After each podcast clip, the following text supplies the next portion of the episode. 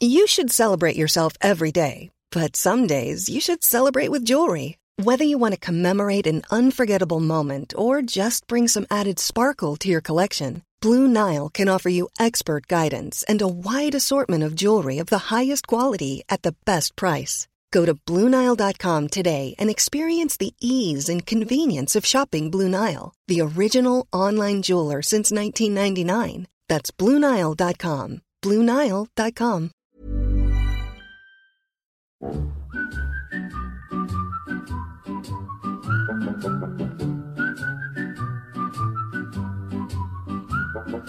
Magic. Oh.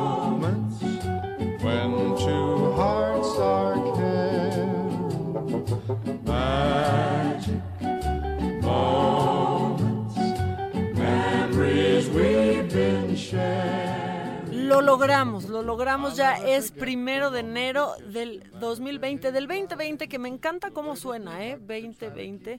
Este, esto es me lo dijo Adela. Yo soy Maca Carriedo y quizás estoy sonando eh, pues demasiado, demasiado entusiasta para ser primero de enero porque ustedes han de estar pues despertando, crudeando, les ha de estar cayendo de golpe el 2019, porque así estuvo, como el cierre de año estuvo, como que muchos llegamos, pues yo, sí creo que llegamos a gatas, la verdad, ¿no? Ya el, el 2019 estuvo fuerte, pero el 2020 se va a poner bueno este 2020, que aparte tenemos Juegos Olímpicos, en Tokio se va a poner bien, eh, creo que ahí vamos a ver un derroche, un derroche de, de tecnología espectacular. Eh, aparte, bueno, los Juegos Olímpicos siempre hay que celebrarlos, eso sí, todos los valoramos porque como los tenemos cada ahí, cada cuatro años, pues los disfrutamos mucho como el, el Mundial. Pero ¿qué va a pasar en el 2020? Eh, a mí ahorita se me ocurrió Tokio, pero, pero viene Gus, eh, viene Gus Prado de, eh, pues de Trendo a platicar sobre todo lo que va a pasar en el 2020. Así que pues ya váyanse reincorporando, este, preparen el recalentado, empiecen a calentar los romeritos para la torta, el bacalao, el pavo, todo, empiécense a reincorporar, reincorporar, súbanse al tren del 2020 que ya arrancó, que yo la verdad es que siento que ya arrancó hace dos semanas, porque porque hay años, a mí me pasó con el 2019 que sentí que empezó como un mes después, este ya empezó hace un mes. Entonces, bueno, pues arranquen junto con nosotros su año, tenemos mucha información. Saludo, saludo a todos los lugares en donde nos escuchamos, Acapulco, por supuesto, este, pues que aquí estamos pasándola muy, pero muy bien. Eh, también a Villahermosa, Guadalajara, a Houston, todos los lugares, absolutamente todos los lugares en donde nos escuchan, la Ciudad de México, que este, pues no quiero decir que la extrañamos porque porque sería quizás un poco mal agradecido de nuestra parte con Acapulco, pero más bien Ciudad de México, ahí espérenos, ya vamos, ya casi vamos por allá. Eh, Guadalajara el 100.3, Tampico 92.5, en Tabasco en el 106.3 y aquí en Acapulco donde estamos transmitiendo hoy, pues 92.m, por supuesto, en todas las redes sociales del Heraldo de México, en Instagram, eh, El Heraldo de México, en Twitter, El Heraldo-MX y en el sitio web donde nos pueden escuchar y también ver, heraldodemexico.com.mx. Bueno, dicho lo anterior, ya les mencioné que esto es Me lo dijo Adela, que yo soy Maja Carriedo y que nos escuchamos solamente por El Heraldo de México. Vámonos con los deportes porque porque hay deportes hasta en primero de enero. Patito, ¿cómo estás? Buenos días. Hola Maca, ¿cómo estás? Buenos días. Todo bien, ¿qué te traes? Pues muy contento de iniciar este año aquí con ustedes. Pues yo te vengo a platicar quiénes fueron las mujeres que marcaron el deporte eh, en, en, el 2019, que sin duda hicieron una gran participación cada una en sus disciplinas. Eh, podemos arrancarnos eh, rápidamente con Paola Longoria, esta mexicana que la sin du duda ha roto cualquier eh, paradigma en este deporte. Eh, la originaria de San Luis Potosí, bueno, pues sin, sin, duda en el 2019 obtuvo su número, su título número 100 del racquetball. Eh, pues sin duda hablar también de, de Megan Rapinoe, que pues esta futbolista pues, ha roto todos los paradigmas dentro y fuera del fútbol femenil. Ha sido una activista que lucha por la igualdad dentro de- de- del deporte, un deporte pues, obviamente dominado por hombres. Eh, hay que mencionar que en la Copa del Mundo de Francia 2019, Megan pues se consagró como la mejor jugadora, máxima goleadora del torneo, eh, se llevó el balón de oro a la mejor jugadora del año y también ganó el premio de Best de la FIFA. Entonces, pues y es mujer que y se convirtió aparte en una persona con un discurso bien Exacto. bien poderoso, eh, reconociendo que habla desde un lugar privilegiado, ¿no? Eh, y aceptando públicamente el privilegio que le da, este white privilege que, que todos mencionan, el privilegio que le da ser blanca, Sí. mencionando a jugadores como Kaepernick, ¿no? Que sigue suspendido eh, por hacer esto Por en el este, el himno, gesto, ¿no? Por no por no cantar el himno y por por hacer lo que lo que hace y poniendo el dedo en la llaga en eso, en la diferencia sueldos, de, de sueldos. por supuesto, y cuando se le fue, bueno, primero se le fue a Trump encima antes de ganar Sí. el, el mundial, ¿no? Antes de ganar la Copa del Mundo, que dijo este que aunque ganaran no iban a No ir iba a a, la Casa Blanca. Trump, como siempre, contestó de manera no muy inteligente diciendo, pues primero que ganen y luego, Y ya vemos, no fue. Y, no- y lo Este, ganaron. Lo ganaron y no fue. Y después, pues también cuando, cuando la FIFA decidió poner el mismo día la final, del final. Mundial Femenil, la Copa de Oro, sí era Copa Sí. de Oro y otra. Sí, pues ¿no? empalmaron eh, prácticamente. Y la Copa América, ¿verdad? prácticamente Eran ahí las tres el mismo día. Y ella dijo, ¿cuándo pensarían Que una final del mundo Nunca. tendría algún otro algún evento de esa otro magnitud, evento ¿no? de esa magnitud que muchos le dijeron bueno o sea lo que no hay no hay otro evento de una liga femen- femenil pero no tiene nada que ver es un mundial y punto creo que se convirtió en un la verdad es que Pues en es un que es- agente de cambio importantísimo Sí. Megan Rapinoe es este un año. estandarte ya dentro del, del fútbol femenil y, y para eh, que representa a muchísimas mujeres. Eh, rápidamente también Simone Biles, eh, esta gimnasta estadounidense eh, que llama mucho la atención por lo joven que es, por la cantidad que medallas que, ya tiene eh, en su participación en los eh, campeonatos del mundo.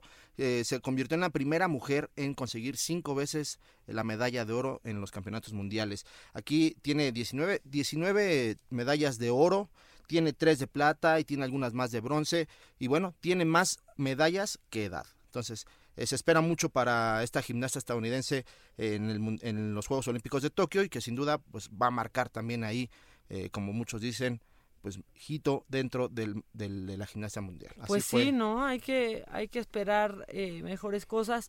Ya este año se transmitió eh, la liga femenil. Falta que la gente vaya más al estadio también. También, La también es verdad es, que en la medida en la que vayan más al estadio, pues irá teniendo más valor esta, esta liga y los sueldos también van a mejorar. Lo que pasa es que es, están disparejísimos. Mucho. O sea, eh, la verdad es que es ofensiva esa diferencia que hay. Pero bueno, pues, pinta que- para un buen año. que sea un que- 2020 pues más sí, prometedor pues en ahí están las todos bases, los temas ¿no? La- ya del están deporte. los cimientos ahí, este, y pues ya veremos. Así ¿qué están, más pasa? así están los deportes, Maca.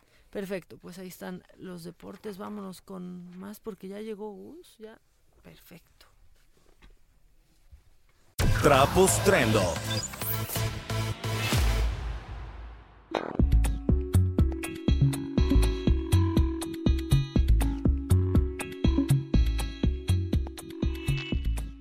Bueno, ¿y qué va a pasar? ¿Qué va a pasar en el 2020? Gus, por favor, de Trendo, ya danos una luz porque a mí, mira, o sea, yo sí estoy entusiasta con este 2020, pero a inicio de año, específicamente hoy que es primero, y que aparte pues muchos están crudos, ¿no? En un estado más vulnerable, que es el estado más puro del ser humano, la cruda. Pues luego primero de enero y luego pensamos pues en que todavía faltan 364 días. ¿Qué va a pasar? ¿Qué nos espera este 2020? Oye, pues qué padre estar aquí al principio del año. No es el principio del año, es el principio de la década y literal el principio del resto de nuestras vidas porque dentro de, ahorita, o sea, dentro de 15 días exactos, el 14 de enero, va a haber un suceso fundamental, la prohibición del alcohol, pero eso sucedió en 1920. Porque resulta que son los 100 años del aniversario de la Gran Prohibición. Entonces todas estas leyendas que es Al Capone y todos los gángsters de Chicago y todo esto que pasaba con el alcohol, e inclusive la fundación de Tijuana, porque los gángsters se iban en avioneta a, a Tijuana, y estaba la tía Juana, y entonces abrieron el, comercio de alcohol para poder beber acá en México.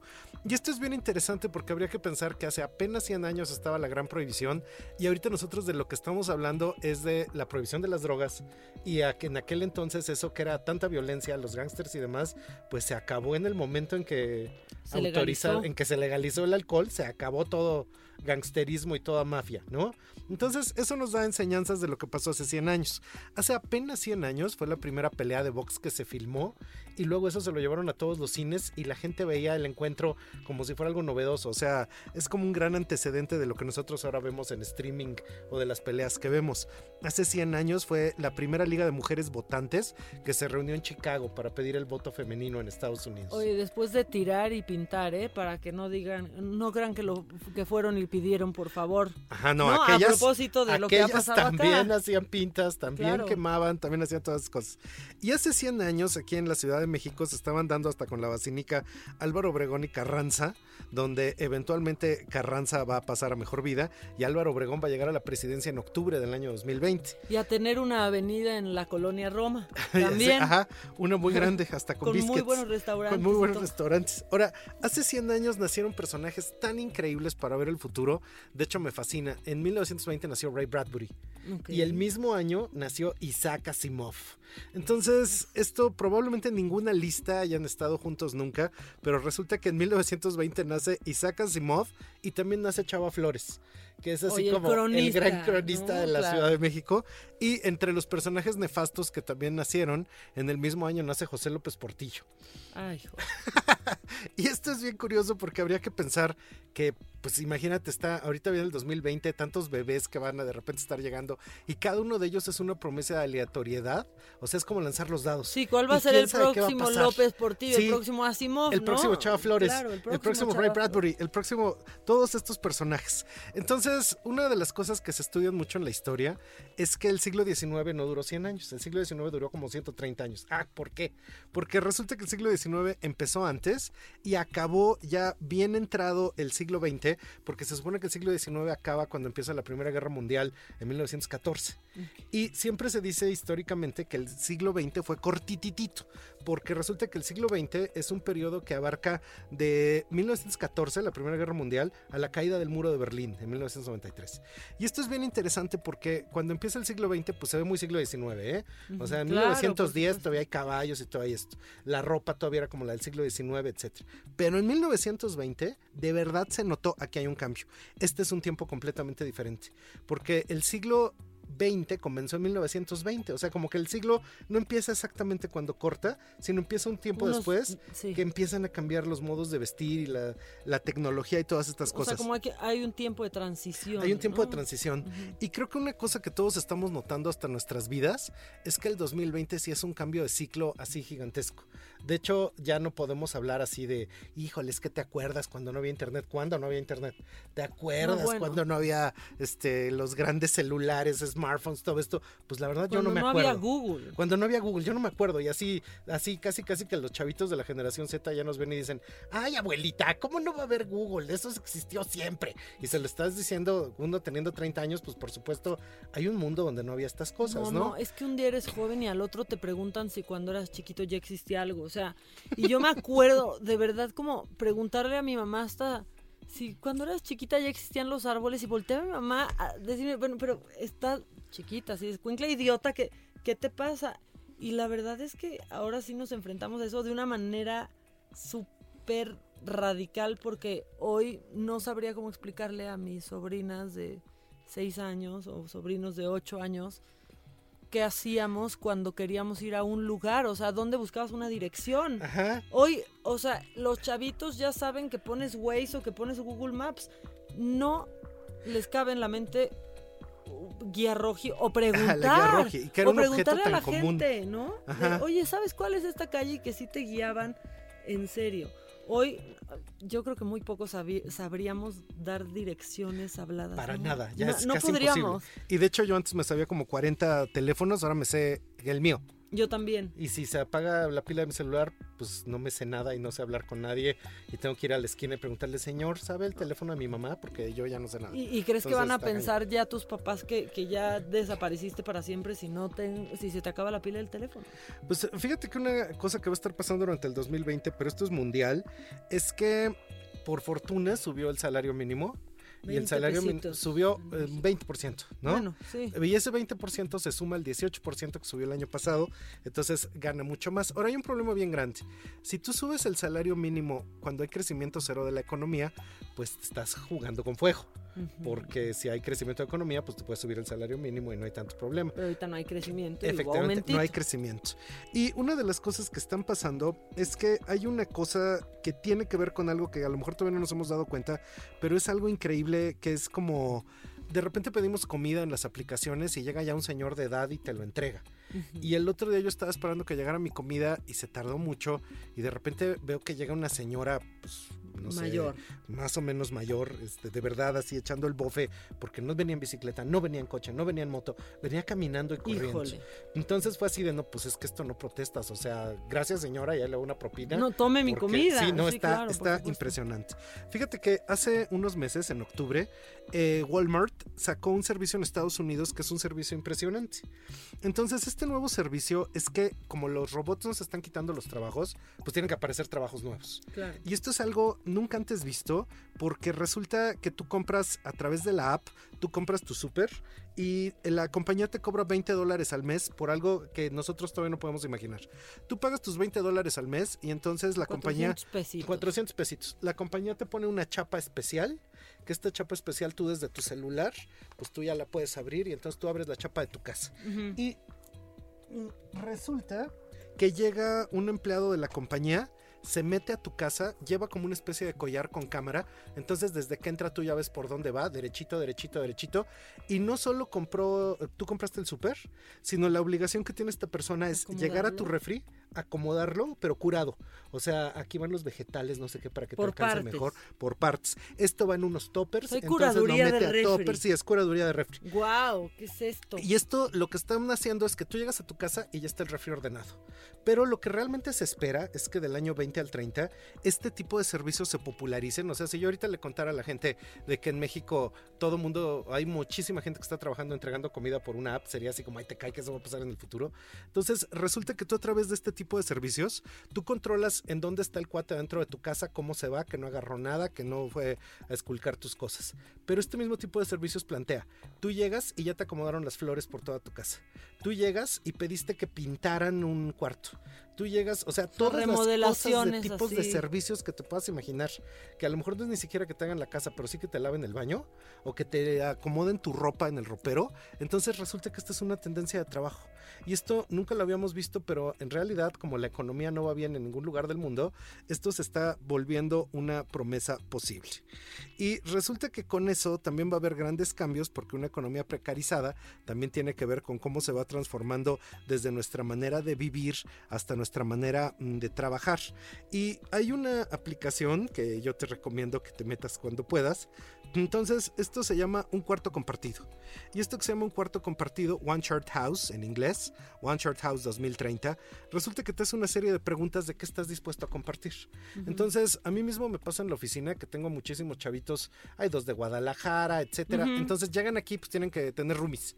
Y cuando tienes roomie, ¿qué tanto estás dispuesto a compartir? Híjole, que a mí, yo, o sea, se me hace lejanísimo eso del roomie, Del pero hoy roomiato, hay- pero es lo más No, común. Exactamente, Ajá. y es la manera en la que puedes, eh, pues, tener, o no, compartir los gastos para vivir en un lugar que te guste de verdad, que también los precios están... Están- eh, de hecho, eso es increíble porque muchas veces a través del roomie gastas muchísimo dinero en poder vivir como clase media. Sí, Y resulta que a mí mismo me ha pasado que los chavos que trabajan conmigo, pues tienen que comprar diario comida en la calle o donde sea, en el restaurante, porque no es tan fácil, o sea, si compran el súper necesitan un refri, pero si compran el súper y tienen un refri necesitan una olla, y si tienen una olla necesitan un sartén y una alacena, cosas que damos por hecho porque mamá tiene cuando ellos con tu Claro. mamá, entonces es toda una cosa de infraestructura.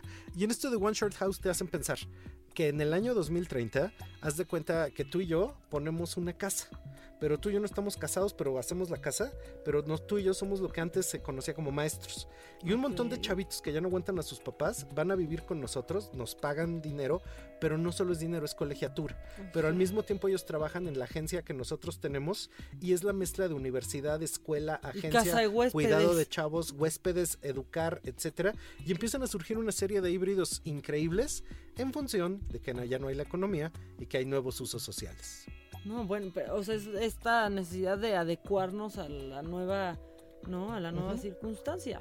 Sí, De hecho, de plano, hay gente ahorita que puede buscar un departamento de roomies, que puede buscar un solo cuarto, que puede rentar un pedazo de una litera, que puede, de hecho, solo ir y dormir en un lugar. Entonces, estas formas nuevas de poder habitar y de poder rentar y de poder vivir, pues apenas están apareciendo. Y que a nosotros se nos pintan como, ah, como de gran incertidumbre, ¿no? O sea, hoy esta, mi generación, la tuya, pensar en, no, pues solo tengo un lugar para dormir, pues es como de, no, pero ¿dónde están mis cuatro paredes? Es, es cambiar un poco también eso. Y eso que también hemos aprendido, ¿no? Yo, yo crecí escuchando de que el sinónimo de éxito era crecer y comprarte una, una casa. Ajá. Y hoy crecer y comprarte una casa es realmente dificilísimo. No, y en eso que estás diciendo, en los siguientes 10 años, pues la gente cada vez va a comprar menos coches porque realmente a nadie joven le interesa cargar con el coche. Y el otro día un muchacho que me fue a visitar para filmar un video en mi casa, de, los que trabajan conmigo, de repente me dice, ¿por qué tienes tantos muebles? Y yo, pues porque es No, normal pues, tener perdón. muebles. Y me dice, no, yo no tengo, yo solo tengo mi colchoneta. Y pues yo voy cambiando de depa y todo. Y le sorprendía mucho la idea de tener muebles. Y es así como, pues es que es lo normal Sí. en otra generación, en otro tiempo y en otra instancia. Me encantó lo que dijiste de que en 2020 veían en las Olimpiadas, porque va a ser uno de los momentos en los que vamos a ver robots que están cambiando al mundo hacia la siguiente década. ¿Sabes qué? Aguántame el corte y seguimos con eso porque te quiero preguntar de Tokio 2020. Y sí, lo que dijiste, los coches, vamos, a mí me tocó que era el regalo que querías al salir de la prepa o incluso de secundaria. Hoy es lo que menos piden de regalo los jóvenes porque... ¿Para qué lo pues, quieren? ¿por- ¿Para qué? Y nomás es gasto y dónde lo Ajá, meto y qué sí. hago y es responsabilizarme y qué, pero lo tengo que llevar a verificar, pero ¿qué es eso? Bueno, vamos a un corte y regresando vamos a seguir hablando mucho más, mucho más y de lo que viene para Trendo también O sea, el, gracias. en el Feliz 2020. 2020.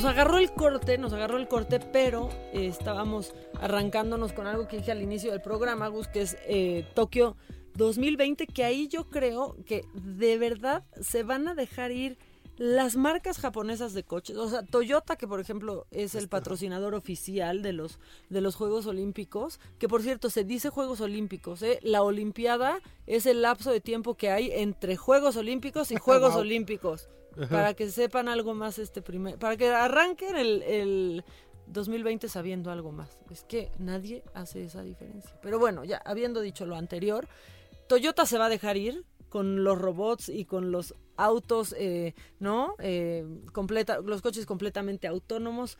¿Qué ves tú para, y bueno, qué sabes, no? ¿Qué ves? Fueras, pareces que- vidente, pero no. ¿Qué va a pasar en Tokio 2020? Fíjate que en Japón tienen una oficina del gobierno japonés que es el Forecast Announcement. Entonces, cada que empieza una década, ellos hacen el forecast tecnológico, la previsión de cómo vienen las siguientes décadas en el futuro. Entonces, ellos saben perfectamente bien a qué hay que apostarle, etc. De hecho, están haciendo una oficina especial que se llama el Tokio 2020 Proyecto Robot. Y en esto, una de las compañías que están al frente, por supuesto, es Toyota, con todos los robots que tienen listos. Sí, pues es que- Entonces, los logos de la Olimpiada, que son dos mascotas, que son uh, Mirai Towa y Sumiti, Entonces es como un niño robot y una niña robot. Parecen muchísimo como este, este Astro. ¿Cómo se llamaba este robot? Astro Boy. Astro Boy, como Astro Boy. Sí, Entonces, mucho. estos van a estar desde el aeropuerto, pero cada vez que uno de los atletas gane una medalla, ellos se la van a entregar, lo van a saludar, van a estar saludando a todos los invitados que llegan. Y estos son como chiquitos, chistosos, como una especie de Como unas mascotitas. mascotita. Pero el que es verdaderamente impresionante es el THR3, que esto para los radioescuchas, haz de cuenta como los robots que han salido en las películas de Yo Robot, como una versión más tecnologizada de Citripio, por ejemplo. Sí. Y estos robots van a estar en los estadios y ellos mismos van a detectar con inteligencia artificial cuando llega alguien de avanzada edad, entonces se van a acercar, hablan todos los idiomas posibles y es así de con toda la caballerosidad y el respeto japonés, así Toda de la educación. japonesa, reverencia, claro. cómo le va, le ayudo a llegar a su lugar, toman tu bolsa, te enseñan tu lugar, te toman el brazo y te llevan a sentar. Lo cual va a ser una de las experiencias más emocionantes que puede haber. O sea, un robot humanoide sentando a la gente en los estadios me parece fascinante. Sí, que va a responder a los estímulos exteriores, que la verdad es que, vamos, todos pensamos que solo responden a comandos que ya, ¿no? A cosas que ya traen programadas y la verdad es que... Estos pues van a estar interactuando con la gente en inteligencia artificial. Y esto, el TTR1, es como ¿Qué una es eso? especie de estela con llantitas y tiene unas cámaras por todos lados. Entonces resulta que en Japón, haz de cuenta que hay gente que tiene pues cosas muy graves, la paraplegia, la cuadraplegia, gente que está paralizada en los hospitales y demás. Entonces estas unidades robóticas al mismo tiempo van a transmitir en realidad aumentada para que toda la gente que no puede ir se ponga sus lentes de realidad Y aumentada pueda estar y esté en medio de las competiciones a nivel de los jugadores y si quiere hablar con el jugador, entonces se le prende un foco a esta cosa y tú le preguntas, oye, ¿qué vas a hacer? No sé qué, y el, el jugador te puede contestar. Entonces vas- va a haber presencia virtual de todos estos personajes. Y en todos los estadios van a estar estos robots que son una especie de R2D2, el de Guerra de Galaxias, o sea, Y como, como entre camioncito miniatura también. camioncito miniatura y charola. Sí. Entonces, ellos a nivel del campo van a estar así de que ya dejaron de jugar con las bolas, ponen ahí las bolas y él las sabe ir a acomodar y de repente regresa y ya trae las raquetas o todo lo que se usa para los distintos encuentros. De hecho, está es como pariente de los robots que controlan las bodegas de Amazon.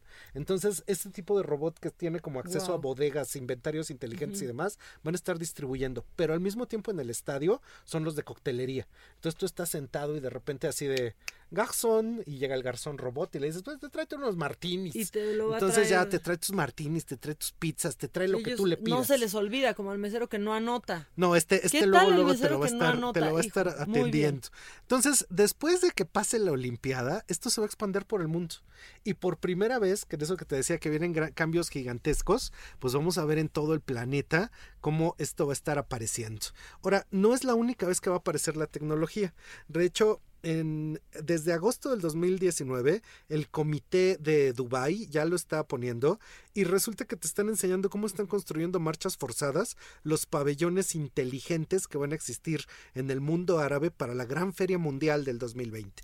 Sí, el no, o tema sea, es viene así. Qatar también. Vienen Sí. todos estos con cosas robóticas, tecnología. El pabellón de, de Inglaterra es un pabellón de inteligencia artificial y dijo el sultán que si había un país que no tuviera dinero, pues que él se mochaba, que no había problema, Ah, que él coopera. que él coopera, que países Hay que pobres hablar con el él sultán, lo ¿eh? pone. Entonces, una de las cosas que hay es que va a haber eh, conciertos todo el tiempo. Está la presencia de robots también que atienden al público. Y de hecho, esto, una de las cosas que tiene es que es el gran eco de la feria que hubo en 1889 en París, donde se inauguró la Torre Eiffel, de la Gran Feria Universal de San Luis, donde inventaron por primera vez los helados en cono. Entonces, estas ferias mundiales dan cuenta del avance tecnológico. Yo estoy muy adolorido, creo que ya te he contado porque México iba a ir, iba a tener pabellón, ¿Y pero qué ahora pasó? han anunciado que pues al parecer no. Tú de periodismo la de investigación tecnología no. habías de averiguar qué No, va a hacer. México en la gran exposición de 2020 de Nos Dubái. quedamos atrás en eso. Pero después de estas dos Ciencia y exposiciones tecnología están, no están en el olvido. Entonces resulta que después de estas dos grandes exposiciones tenemos dos grandes cuestiones. Para la misma feria del 2020 hay una encuesta que quieren hacer con los jóvenes de todo el mundo de qué tanto optimismo hay acerca del futuro. Y una cosa bien curiosa es que nos vamos a enfrentar cada día a más avanzadas durante el 2020, la presencia de robots que ya van a existir y al mismo tiempo con una gran precarización de lo que es el dinero, los sueldos y las expectativas de vida. De hecho, ahorita va a aparecer una película, una película pues bastante cómica, acerca de un asistente personal que él se enamora del cuate que la tiene en el celular y el asistente personal le empieza a hacer cosas horribles. Una especie de Siri, Alexa, Cortana, OK Google. Ok. ¿no?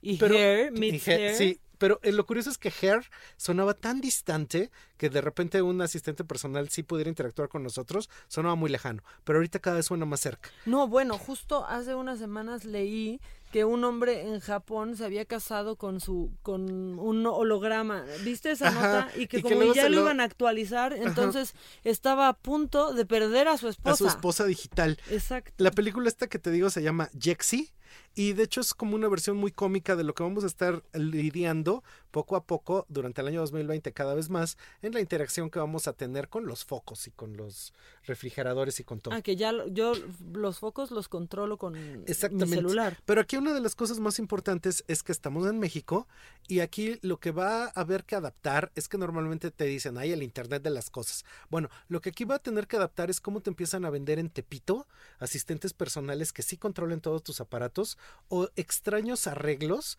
para hacer tecnología del pasado, tecnología del presente, que es lo que siempre hacemos en México, adaptar este hacer un hacer un puentecito hacer un hack. Entonces, aquí lo interesante va a ser cómo estas tecnologías del futuro se empiezan a meter cada vez más pues a las zonas donde la gente realmente las necesite. Un día estaba yo dando una conferencia así del 3D printing y todas estas cosas y que se para alguien ahí atrás y que dice, pues muy bien con todo lo que dicen, ¿eh? Pero ustedes están hablando de puras cosas fresitas. Órale, ¿por qué, señor? Pues porque fíjense que yo puse un taller de 3D printing en NESA. ¿Y, qué imprimen en 3D que en pues lo que el mecánico de junto me pide, que no tiene la pieza, yo le hago el molde en 3D printing. Que la señora que está allá perdió tal pieza de su licuadora, yo se la hago en 3D printing. de la máquina de las tortillas. Sí, todo eso, o sea, que él servía a toda su Sí, colonia. aquí así. lo tropicalizamos todo de una Y ese era el hermosa. asunto. Cuando la tecnología de verdad ya está a un nivel popular, es cuando la tecnología de veras va a ser cierta. Entonces, cuando veamos que realmente hasta las máquinas que están haciendo tortillas ya están en el Internet de las cosas, entonces vamos a estar viendo que este va a ser un México a la Mad Max, porque no va a ser tecnología así súper Sí, limpia, súper pura, súper, sí. ¿no? Pero va a estar haciendo adaptaciones continuas para llevar lo más tecnológico, lo más robotizado al mundo de lo popular y al mundo real de cómo somos en México. Sí, o sea, lo vamos a, pues sí, a tropicalizar, ¿no? O sea, hacer según lo que, lo que necesitamos. Me encanta lo de Tokio 2020, pero aparte me gusta más porque los Juegos Olímpicos, la verdad es que una de las grandes razones por las que se hacen en- eh, se hacían en ciudades, bueno, se hacen en una ciudad en específico, era para detonar turismo, para levantar un, un destino, ¿no? Pasó con Barcelona, por ejemplo, Bueno, ¿no? Con que- Atlanta. todavía hay que ¿no? recordar que quedan muchos documentos por ahí de la gran Olimpiada Cultural que hubo en México en el 68. Exactamente. Entonces había exposiciones, conciertos, danza, etcétera, publicaciones que todavía hasta la fecha siguen saliendo. Lance Wyman, el que hizo el logo del diseño, todo esto cambian la cultura de la ciudad y del mundo. Cambian, sí, pero de ciudades que sí lo necesitan. Y Tokio, vamos, creo que es uno de los destinos favoritos de mucha gente. Nadie, nadie que regrese de Tokio en específico te habla mal, al contrario, llegan maravillados y no necesita como este exposure, ¿no? Que hoy, eh, pues sí, se lo dan y si ya es el destino que era. Claro, ahora después de, de que los siempre hay que recordar que Tokio, y bueno, Japón y particularmente Tokio, es de las ciudades en el mundo donde menos se está reproduciendo la gente, donde están cerrando kinderes y primarias. Exacto, lo hacen no ahora por otros motivos, ¿no? Los, los olímpicos ahí. Y entonces esa idea de juventud está trastocada porque el Japón se está convirtiendo en un país de gente de edad muy avanzada. Y de hecho, en vez de tener hijos, pues van a tener robots o se van a casar con su holograma. Que No, estos es son que- escenarios de futuro que cada vez se vuelven más realistas, cuando hace apenas 10 años sonaban a peor que ciencia ficción. Y ahora son totalmente verdaderos. Bueno, no, es que la verdad, miren, aquí les estamos dando esperanza para el 2020, pero por ejemplo, en Suecia, en Estocolmo, también está pasando que la hay en los hospitales o en las morgues hay muchos cuerpos sin, Sin ser reconocer, si- sin ser reconocidos porque mueren solos y son personas que han trabajado, que les fue súper bien, que dejan casas espectaculares, que dejan cuentas de banco llenas, pero no tienen ni quien reclame, deja los bienes. A ellos porque están viviendo solos. Incluso cuando viven en pareja, viven solos. Ajá. La teoría sueca del amor. Exactamente, que hay un, hay un, Hay un documental, que habla de todo esto y de cómo a lo mejor Suecia es de los países más avanzados, también Japón, pero en ese momento empieza a cambiar radicalmente nuestra expectativa de qué somos como seres humanos, porque yo te apuesto que, digo, mis papás me tuvieron a los 21 Sí, y a esa edad ya tenían casas, coches e hijos. Sí, es que cómo, cómo nos comparamos a eso, o sea, cómo le hacemos con eso. Entonces es un mundo totalmente distinto. Lo que sí, el 2020 es un reto tecnológico, un reto de poder ver hacia más adelante y pues yo espero que este 2020 trenda, Trendo pueda estar pensando en nuevas maneras de pensar en el futuro y de hacer nuevas expectativas pues para lo que me interesa que es la sociedad mexicana. Pues ya está, Gus. Y aquí este, nos estarás contando mucho, Eso espero. mucho de lo, de lo que hace Trendo a lo largo del 2020. Lo que sí que a toda la gente que nos está escuchando no piensen que es un año, ¿eh? Piensen que es un principio de década. Sí, eso cambia todo, eso ¿eh? cambia completamente Arrancar todo. Distinto. Así todo. como cuando decimos los 70s y es música disco, 1920 fue el Charleston, el 2020 es algo que va a ser inimaginable, pero va a ser mejor que todo lo que ha pasado antes. Que acabe el reggaetón en el 2020. Veamos qué viene la música también en el sí, 2020. Rosalía ¿no? se va a tener que readaptar. La Rosalía, que aparte Ajá. canta espectacular Sí, cuando eso. no anda nomás reggaetoneando. Bueno, vamos a seguir con más en Me lo dijo Adela. Hoy, primero de enero del 2020, no solo inicio de año, ya lo dijo Gus, inicio de década. Finanzas Godines.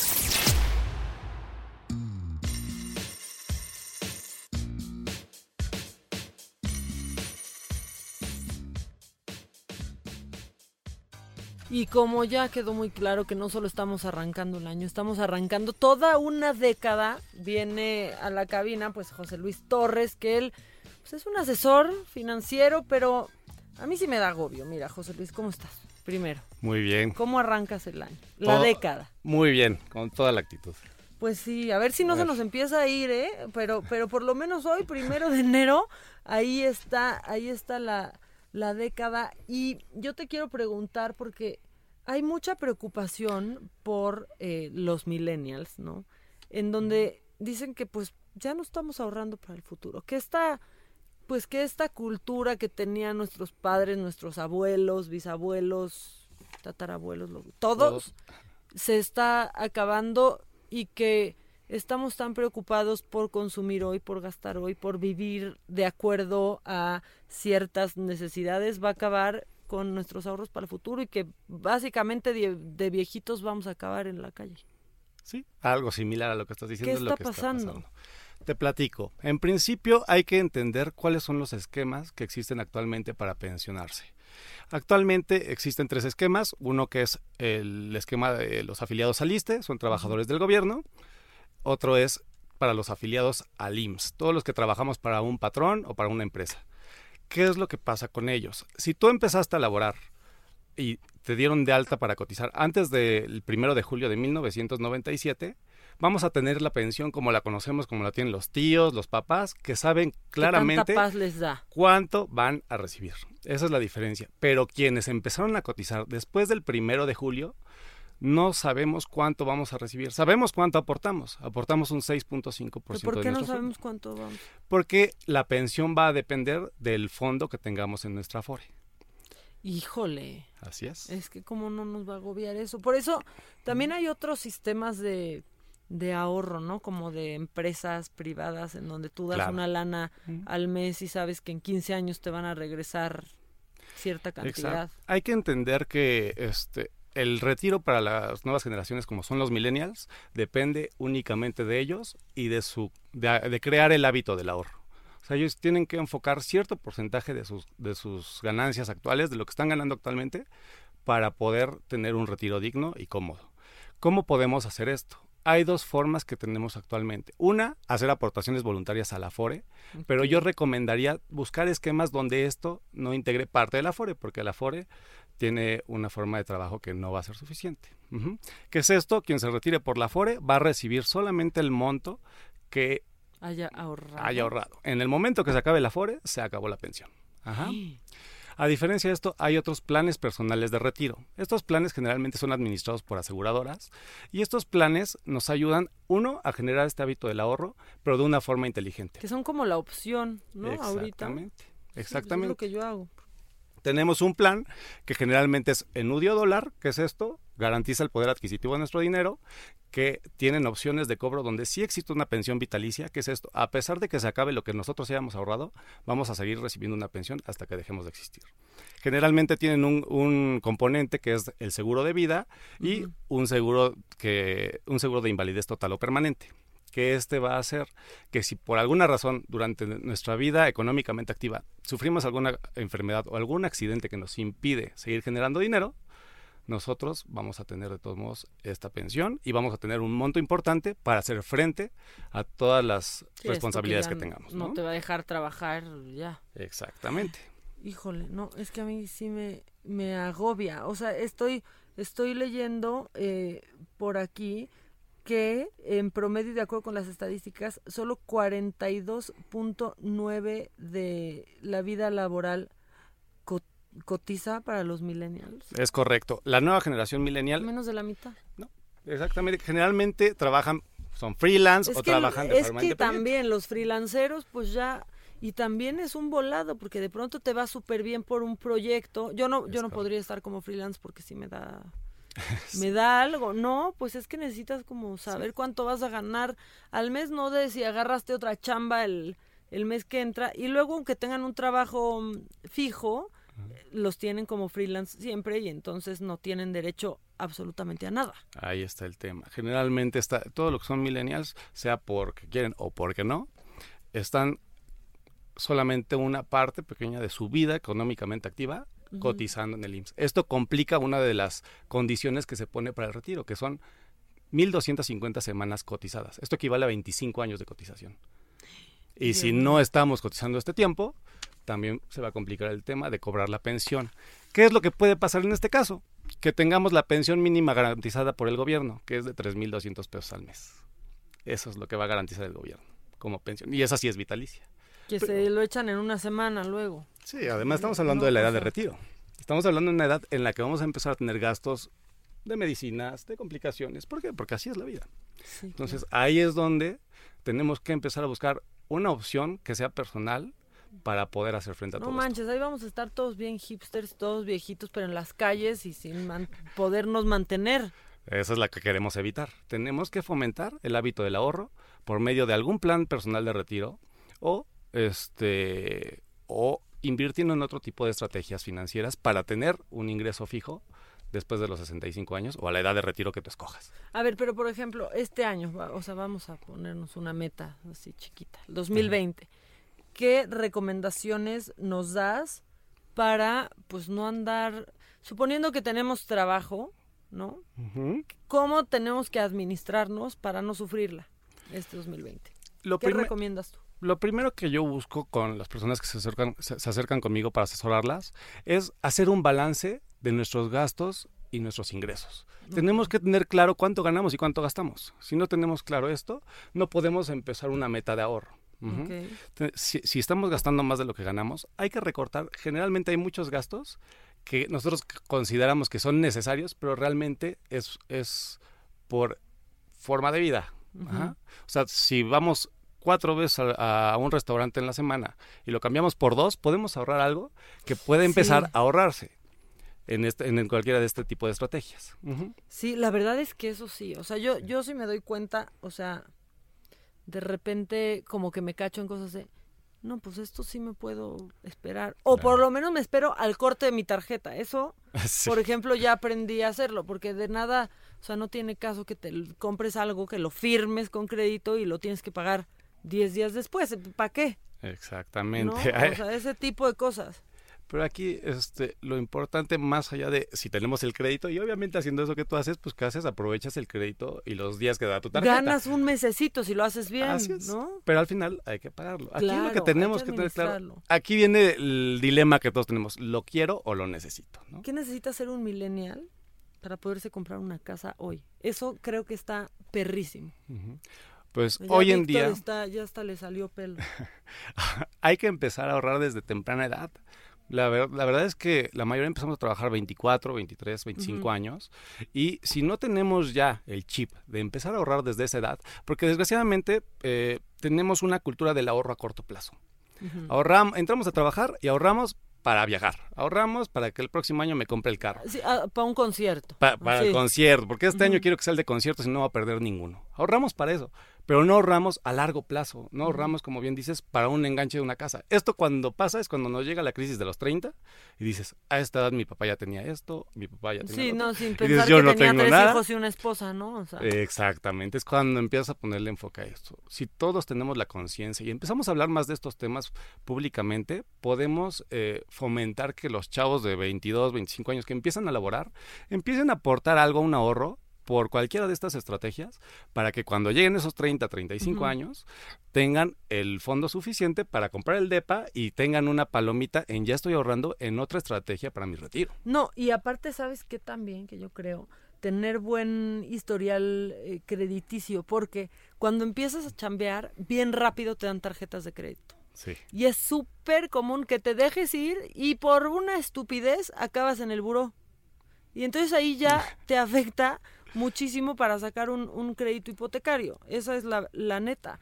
Y otra es que, pues, y los freelanceros, ¿cómo, o sea, ¿cómo haces cuando no estás en una empresa como esta? O sea, pues en una empresa bien establecida, en donde estás en una nómina, donde puedes comprobar ingresos perfecto, que le da seguridad a un banco, porque pues un cuate freelancero que puede Pues comprobar, no, puedes hacerlo y ya.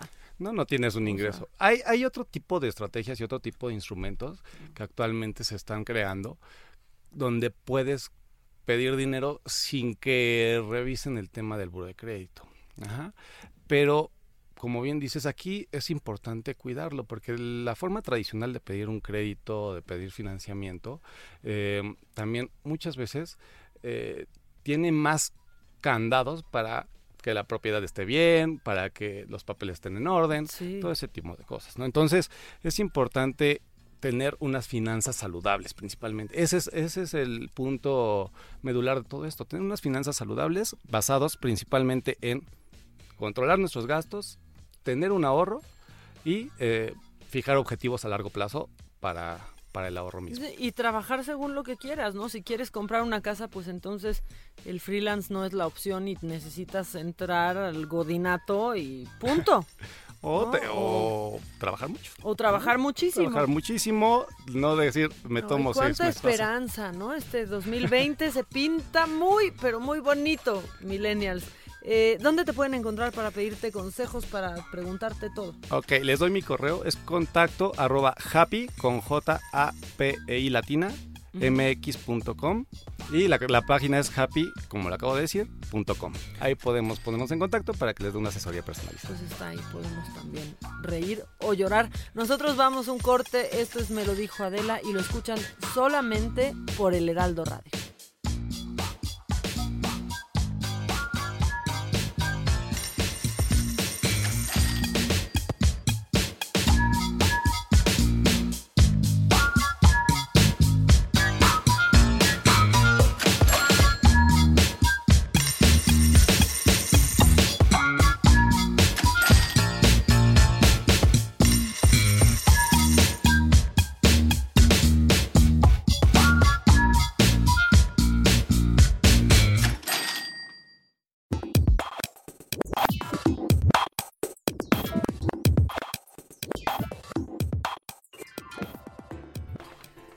Regresamos ya y como nos queremos poner, nos queremos poner en orden, gobernar un poco, este, inicia una década y no queremos empezar pues endeudados, ¿no? Entonces ya llegó Yandir Matos, ya, fíjate, hace, en el bloque pasado, Yandir, estábamos hablando pues de, pues de el ahorro para el futuro que ya los millennials no lo conocemos, dicen algunos. Yo creo que un poco, un poco sí, pero nos vas a dar unos tips muy claros para eh, pues para poder administrarnos mejor y también en qué invertir Yandir cómo estás Muy bien, gracias por la invitación. Aquí estamos. no pues a ver gracias a ti ven a darnos una luz Oye, eh, buenísimo. Mira, yo lo primero que digo es, en temas de finanzas, es bien importante que entendamos que las finanzas están para el servicio de las personas y no al revés.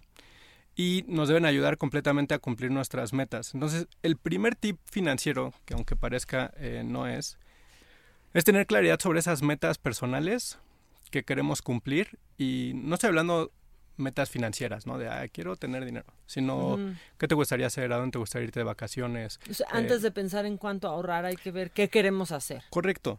¿Qué Ok. tipo de vida queremos llevar? Es súper importante para que entonces eh, podamos poner a trabajar al dinero en favor de nosotros y de cumplimiento de nuestras metas. Que eso me gusta un poco de ti que lo haces al revés, ¿no? Mientras todos ven en dónde ahorrar o dónde cortarle, tú es, no, a ver, primero ve qué quieres hacer. Y ya Correcto. sobre eso haces, pues haces un presupuesto. Porque aparte, Exacto. enero, yo no sé, enero, pues la cuesta de enero, o sea, nos llega la cruda, ¿no? La cruda y pagamos pues todas las que hicimos mal Correcto. en el año anterior. Correcto. Mira, eh, eh, justo mencionas presupuesto, ese es el, el segundo tip, eh, o el primero, o el más importante, y es eh, hacer un presupuesto porque, eh, mira, enero, lo mencionas, cuesta enero, no traemos las mejores finanzas del mundo, estamos pagando lo del año pasado, diciembre, etcétera, pero entonces se crea una oportunidad perfecta para crear hábitos positivos que nos lleven a cumplir esas metas. Y, el, y, y ese hábito, el, el- el que yo recomiendo siempre como uno es, hagamos un presupuesto. ¿Qué es esto? Pues hacer un listado, un estimado de cuántos ingresos voy a tener cada mes, cuántos gastos voy a tener cada mes y entonces eh, hacer los ajustes necesarios mes con mes para ir eh, otra vez cumpliendo nuestras metas, ¿no? Que mantenernos en control para ir cumpliendo esos objetivos que tenemos. Ponerlo en papel también. Mira, yo no sé si voy a sonar así, de verdad, como súper anticuada, pero para mí no es lo mismo llevar mis cuentas en el celular que tener una libretita y verlo en papel. O sea, hasta ver todos esos números y decir, híjole, ahora sí me pasé, o por qué tuve tantos gastos este mes, o hasta, ah, mira, pues tengo saldo a favor, si es, si, si pasa, ¿no? Si es que eso sucede.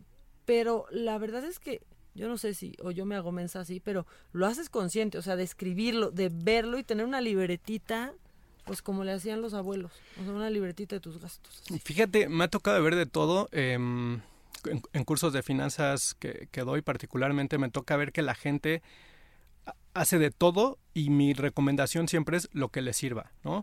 Eh, yo he visto grandes inversionistas que hacen sus presupuestos en una hoja de papel y les funciona.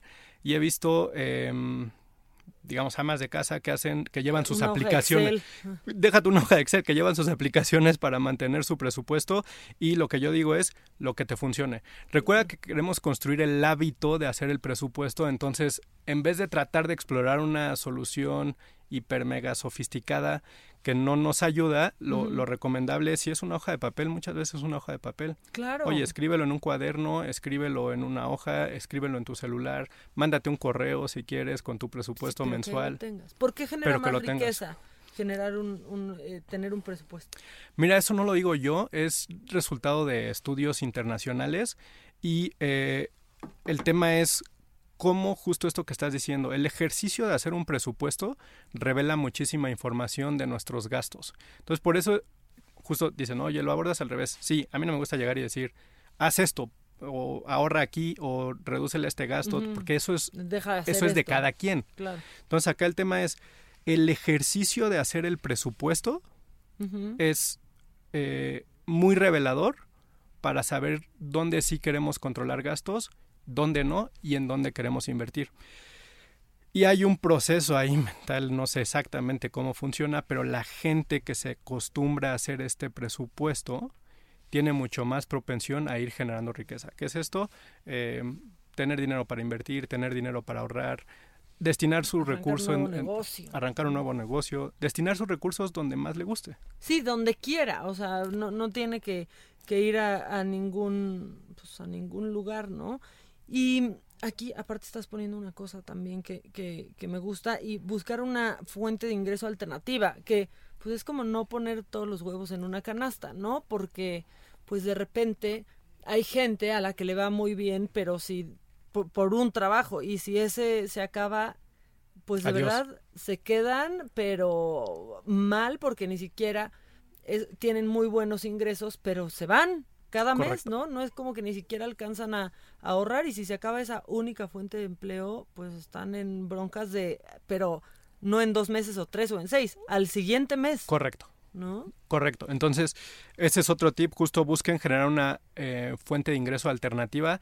Y esto también va a depender de los gustos y deseos de cada quien, ¿no? Eh, fuentes de ingreso alternativa hay muchísimas. Eh, inversiones, poner un negocio, em, vender algún tipo de producto, eh, dar consultorías, dar asesorías sobre lo que tú sabes, etcétera. Todo eso va a depender, bueno, cuál escoger va a depender de qué es lo que nos guste hacer qué es lo que nos genere más pasión, porque recordemos que si no nos gusta, pues es bien difícil que le demos continuidad Sí, a eso no. que tenemos que hacer, ¿no? Eh, justo generar una fuente de ingresos alternativa mitiga esa situación que estás describiendo a la perfección. Oye, y si de repente me quedo sin un empleo, pues vas a tener una fuente alternativa. No, no quiere decir que, que te va a salvar de todo, pero al menos sí te va a dar un colchón o un paracaídas para que los golpes sean menos, menos agresivos. Sí, ¿no? O sea, por lo menos quedas ahí un poco protegidito y eh, tienes ahí tu pues tu guardadito, ¿no? Correcto, tienes ahí eh, tu guardadito y aparte te ayuda no solo en, en escenarios como este que estamos describiendo, sino también le da mucho más dinamismo a tus ingresos y esto también te abre oportunidades. Em, igual me ha tocado ver eh, personas que empiezan como con un hobby, un pasatiempo, vendiendo algún tipo de producto y de repente, después de unos años o meses incluso, se hace su fuente principal de ingresos Claro. o les genera eh, la oportunidad de abrir una nueva empresa y crecer esta empresa y de repente pues el trabajo ya es completamente cosa del pasado. No, o cuántas historias de, de señoras que casi que por hobby empezaron porque cocinaban muy bien, ¿no? O sea, hay una historia como, hay unos pasteles que son deliciosos, que no me acuerdo cómo se llaman, pero estos como los de conejito, ¿no? Que se hicieron de pronto súper populares, empezaron en una casa y hoy tienen una pastelería y venden por toda la ciudad. Correcto. ¿no? Pero para que eso suceda, eh, sí es bien importante hacer la separación. Uno es verlo como una fuente alternativa de ingreso. Que yo tengo mi actividad principal, que es a la que le dedico la mayoría de mis horas laborales del día. Y que es Y la que más dinero me deja. y que es la que en teoría más No. dinero me debe dejar. Cuando ya queremos convertir esta eh, pasatiempo en una fuente principal, sí le tenemos que meter muchísimo y tenemos que meterle todo el rigor que lleva una empresa, eh, aprender las métricas que sean necesarias para, para crecer la empresa, generar un plan de negocios, generar una visión, aterrizarlo eso a metas estratégicas y eh, eh, esa conversión, cuando podemos hacer eso es que ya estamos en, en el, me- en el mejor de los mundos, correcto. Oye, y una pregunta, este, y yo creo que esta sí está fuerte y peor para el primero de enero, así ya ahorita con cruda ya se van a deprimir, pero ¿se puede ahorrar siempre? O sea, porque hay, hay gente que dice, no, yo la neta no puedo ahorrar. Y otros dicen, siempre se puede ahorrar, ganes lo que ganes, puedes ahorrar. La respuesta corta sería sí. Sin importar cuánto ganes, siempre existe la posibilidad de que agarres un eh, poco de, un porcentaje de tus ingresos y los destines al ahorro. Lo cierto es que la decisión de ahorro lleva a un componente mucho más complejo que es en dónde estoy ahora y hacia dónde me quiero mover en el corto plazo. ¿Por qué te digo esto? Em, me ha tocado ver gente que ahorra cuando tiene una deuda enorme en tarjetas de crédito. Entonces, como, oye, ¿sí puedes ahorrar? Sí, sí puedes. Pero ¿Lo debes te hacer? ahorras más- No. Claro, porque te ahorras más ahorita matando tu deuda en la tarjeta, porque aparte ahí Correcto. te van comie- comiendo los intereses. De una tarjeta nunca acabas, ¿no? Nunca. El mínimo. Nunca. Y ese es justo uno de los eh, tips avanzados que, les propongo. Échense un clavado a sus estados de cuenta No, y revisen cuánto están pagando en intereses y piensen qué otra cosa se podrían estar compra- comprando o consumiendo o ahorrando o invirtiendo si no estuvieran pagando esos intereses. No, ese ya, es una- espérate, es de enero, ya me quiero bajar, o sea, Yandir. Justo por No, eso pues sí, háganlo ahorita, claro. porque si ya, ya traemos la cruda del fin de año, pues meterle una cruda adicional solo nos va a generar algo positivo para cambiar hábitos en el año que viene. No, es que ese, ese cálculo sí está macabro. O sea, ¿cuánto estás gastando en intereses? Ya, ya con eso, o sea, híjole, se te va una la nota pagando intereses de la tarjeta de crédito. Correcto. ¿no? Por eso hay que ser totalero, ¿verdad?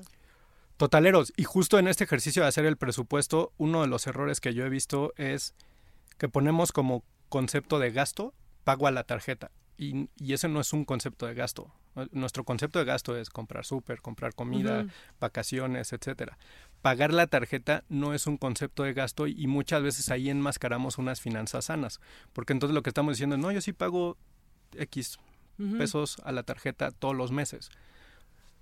Pero estás pagando a lo mejor más de la mitad de lo que pagas son intereses. Entonces en realidad no estás pagando la tarjeta. ¿no? Claro. Y ese, eh, ese, ese pensamiento nos genera muchas fricciones, creemos que todo va bien porque, oye, pues vivo con lo que gano, pero lo cierto es que no. Estamos pateando una deuda que nos sale carísima hasta quién sabe cuándo. En vez de pues ya dar un sablazo y bajarle de golpe y, ¿no? y ajustar cosas. Correcto. Muy bien, Yandir Matos ya vino, este, pues entre que quitarnos es la esperanza y darnos un poquito, un poquito, pero te esperamos pronto para que nos des, para que nos des más, este, y a ver cómo, pues cómo nos ve este año y a ver cuánto nos dura enero, porque si enero dura, este, pues como seis meses, ¿eh? se siente perro enero, ¿no?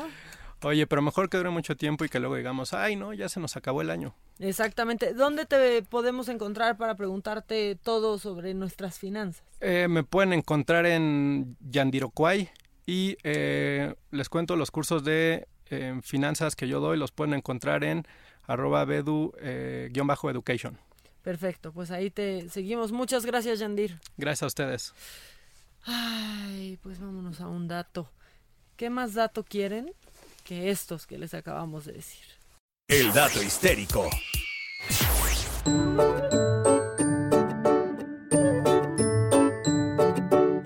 Charles Darwin inventó la primer silla con ruedas. La evolución de la silla de oficina se la debemos a este biólogo. Corría la década de 1840 cuando Darwin cambió las patas de su butaca por las de hierro de una cama para poder moverse con facilidad entre las especies que analizaba en el laboratorio de su casa en Kent, Inglaterra. Otro genio, Sigmund Freud, se fabricó en Viena otra primera silla de oficina. Se la hizo a la medida para sentirse a gusto cuando escuchaba a sus clientes en la consulta. Ya ven, hasta las mejores mentes primero piensan en evitarse la flojera y en su comodidad.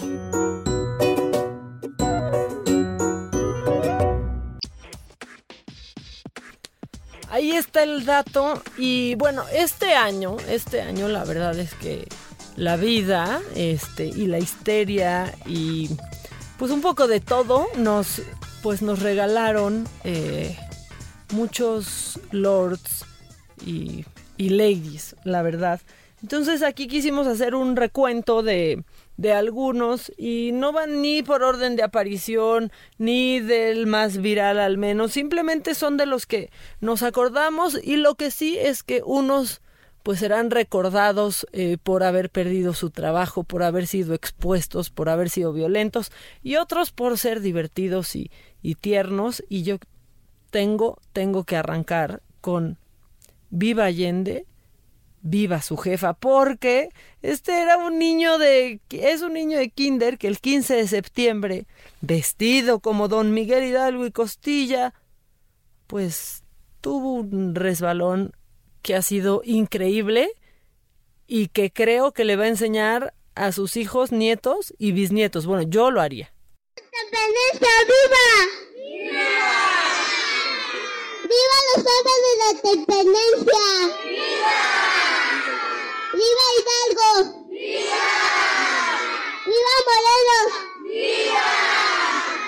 ¡Viva Allende! ¡Viva! ¡Viva su jefa! Está increíble, ahí está el viva eh, eh, su jefa, viva su jefa. Es creo que uno de mis favoritos.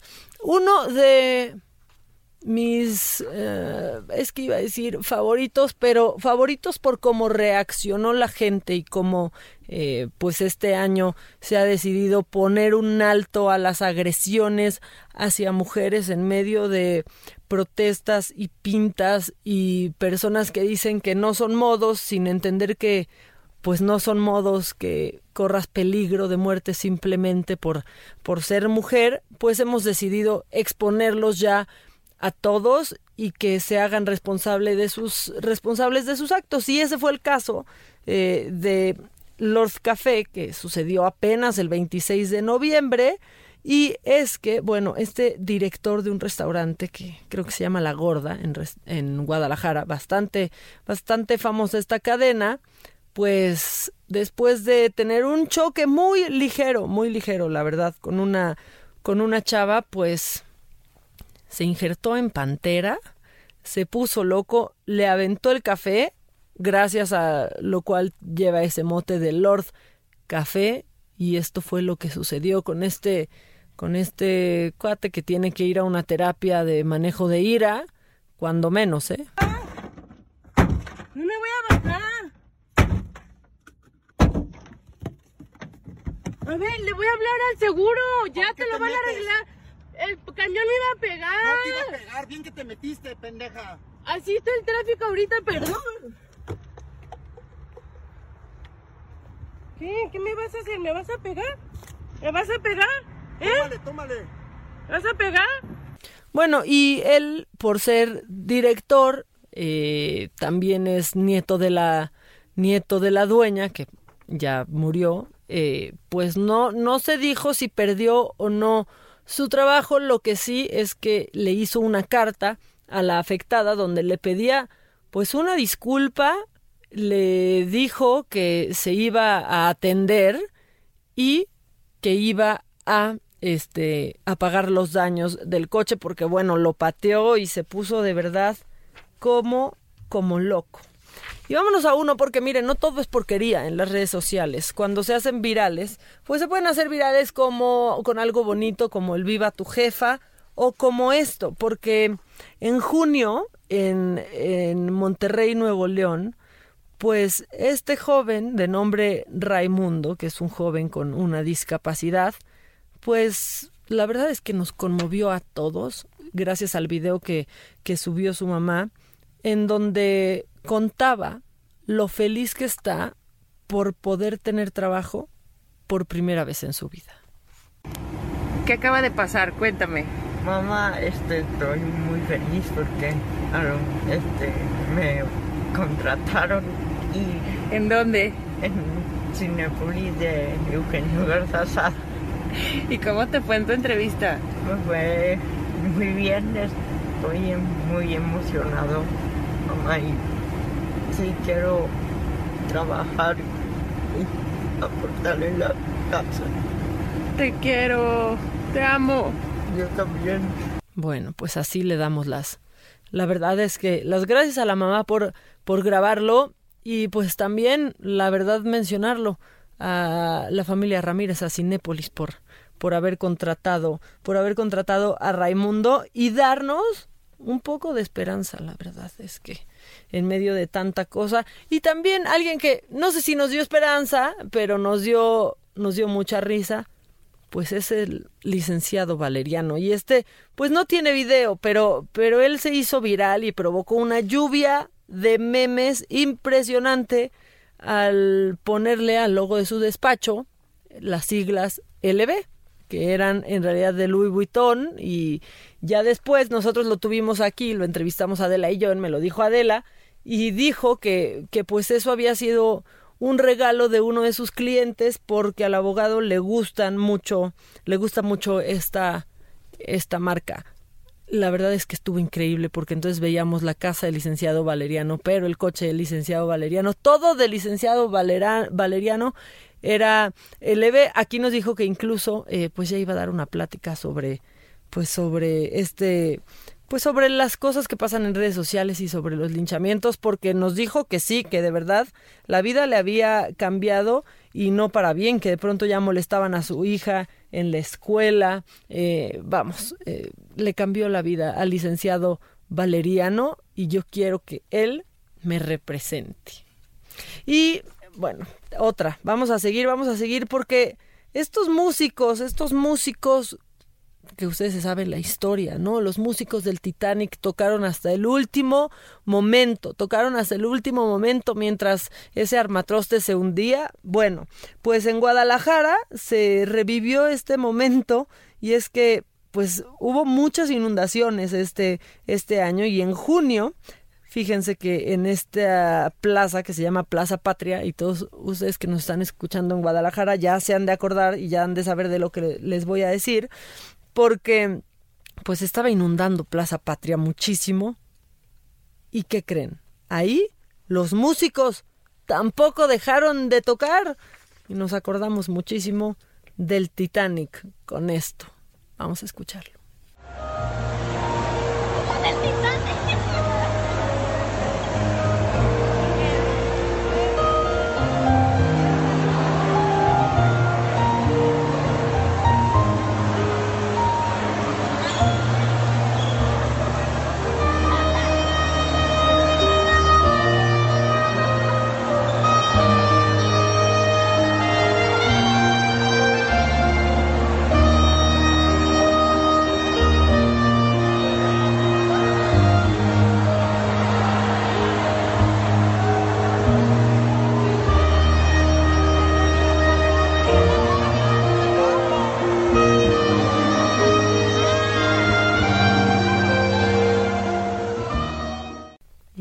Vamos a seguir rapidísimo porque ya nos, o sea, ya se nos va, se nos va a ir, se nos va a ir, pero no podemos eh, de hacer una mención especial a Lady 30 pesos. Esto pasó en marzo y quizás ustedes ya no se acuerdan, pero así se le puso a una mujer después de que enfurecióse contra una cajera eh, de una tienda porque pues no le llegaba su recarga de 30 pesitos. Me estaría robando. No, tú me estás robando a mí 30 pesos. Aquí está su ticket, mire. Aquí está su Tú ticket. me estás... No, el ticket, yo vine por saldo, no por un ticket. Y tu cosa esa se cicló. Se cicló y la cámara me está viendo. Se cicló. Aquí está ¿Me regresas ticket. mis 30 pesos y tú te arreglas con Movistar? Aquí está su ticket. ¿Me señora. regresas mis 30 pesos, por favor? No, porque ¿Me regresas? No tengo saldo. ticket. No tengo saldo. ¿Me regresas mis 30 pesos? Aquí está su ticket. Yo le puse saldo. No me pusiste saldo porque no lo Entonces, tengo. aquí está su ticket, ¿Y qué hago con el ticket? No me grite. No, tú No regrésame me- mis 30 pesos porque yo soy No tu me clienta. grite, señora. Yo le estoy dando un Imagínate, ponte en mi de lugar, la no me lo más. Y yo educada. también, y siempre vengo contigo y necesito que me regreses mis 30 pesos para poner No, saldo. aquí está su ticket. Yo le puse Pero yo no vine, no, eso se trabó. Y tú te diste cuenta Sí, que se trabó y de entonces no se cargó. saldo. Vuélvelo a cargar para que se me pongan mis 30 pesos. Aquí está su Y la verdad es que no todo, no todos son ladies eh, problemáticas ni lords, aunque sí la mayoría, pero hay unas joyas como esta con la que cierro esto, que es Doña Ángela y su gran canal de YouTube de nombre De mi rancho a tu cocina. Esta señora originaria de Michoacán, pues decidió empezar a subir videos de recetas típicas y enseñar el proceso a través de, de su canal. Esto sucedió en septiembre y ya contaba con 265 mil suscriptores en YouTube y hoy son más de 2 millones. O sea, sobra mencionarles que gracias a esta fama, pues la señora y su esposo, para que se conmuevan más, pudieron conocer el mar. Y aparte, ella ya tiene lo que muchos influencers quisieran y nunca van a lograr. Tiene ya su botón de oro por eh, los millones de reproducciones en sus videos. Aquí los dejo con Doña Ángela para que la escuchen. Esto es de mi rancho a tu cocina. Si no la siguen, síganla ya. Hagan sus recetas. Vamos a escucharla y regresamos nosotros después del corte. Hola amigos, pues aquí estoy otro día más. Este, aquí estoy preparando unas tortillas, pero en- ahorita llegó mi hijo de por allá y me trajo un, un huitlacoche que aquí le llamamos tecolote. Dice, aquí lo voy a limpiar bien limpiadito. Es que él tiene milpa de riego y ya se le dan. Lo voy a limpiar bien limpiadito para, para guisarlo y para que vean cómo se guisa. Espero les guste. Aquí les voy a presentar esta receta. Espero y les guste como lo voy a preparar. Lo primero que voy a hacer es picarlo bien picadito. Luego que ya está picadito, lo voy a guisar. Ya lo rebané. Ahora voy a ponerle un poquito de aceite a la cazuela para ponerlo a, re- a freír. Y una rebanadita de cebolla para que dé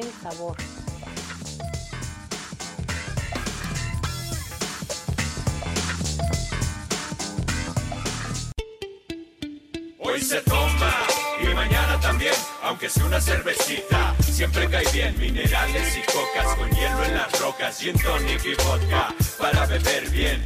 Hoy se toma y mañana también, aunque sea una cervecita. Siempre cae bien minerales y cocas con hielo en las rocas, gin tonic y vodka para vivir bien. Bueno, ya lo dijimos, primero de enero, inicio de década, lo he dicho como 50 veces, pero ustedes están bien crudos. Yo estoy fresca, no sé por qué estoy fresquísima.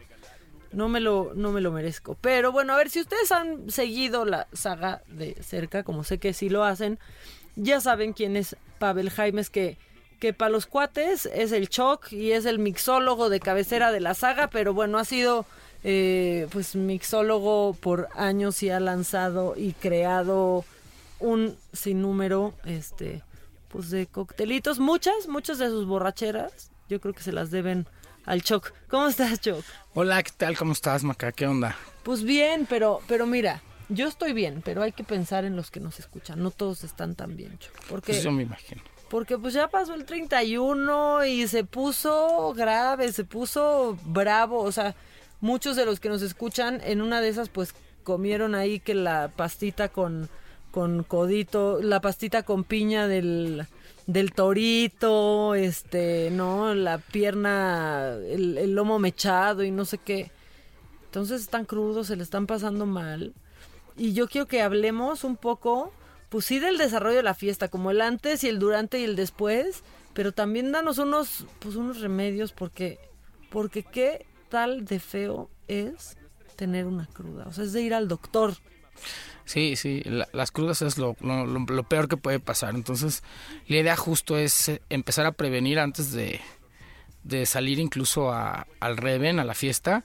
Se puede uno preparar de manera espectacular para reducir la dolorosísima cruda. Es O horrible. sea, como atletas, nos preparamos antes, Correcto. así estoy en preparación para la fiesta. ¿Cómo? Pues mira, fíjate, lo, lo recomendable siempre es, no puedes salir a, la- a fiestas si no has cenado, si no has comido. Ahora, si eres un profesional de la fiesta, te recomendamos que te cubras el, el estómago con una cucharada de aceite de oliva. Pero de verdad, es súper efectivo.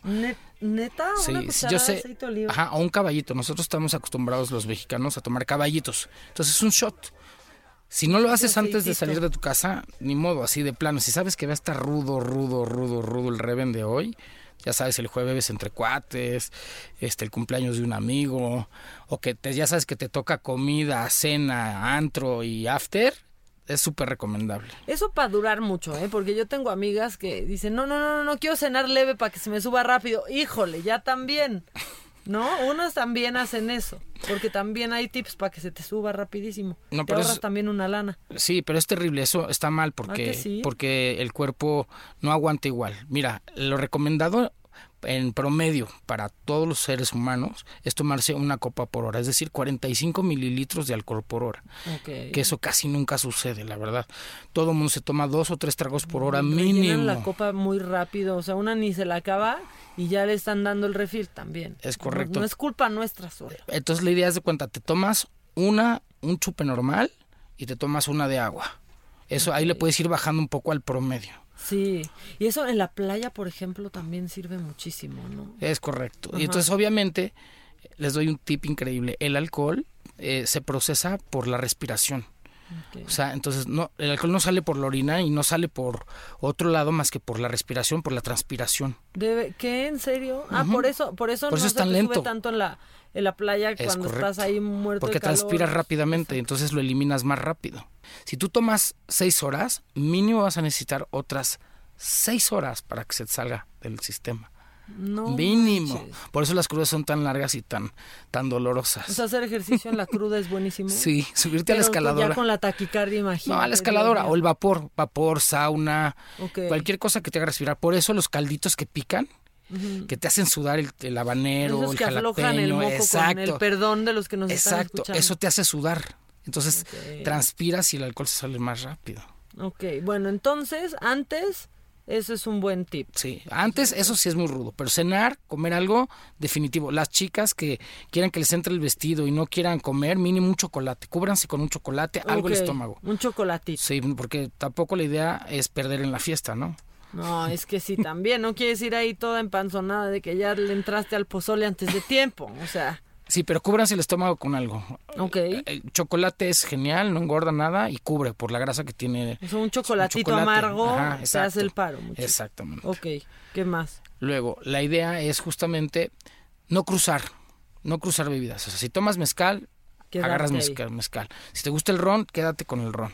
Ok. Y al tomarte la primera copa, tu cuerpo se siente bien relajado. La segunda copa, tu cuerpo empieza ya a defenderse del, alcohol. Entonces empieza a hacerte risueño, te empieza a desinhibir, ¿no? Te empiezas a sentir muy bien. La cuarta copa, vienen los shots, viene el relajo, ya te sientes invencible, ya te sientes el todas mías. No te llamas el- a todos.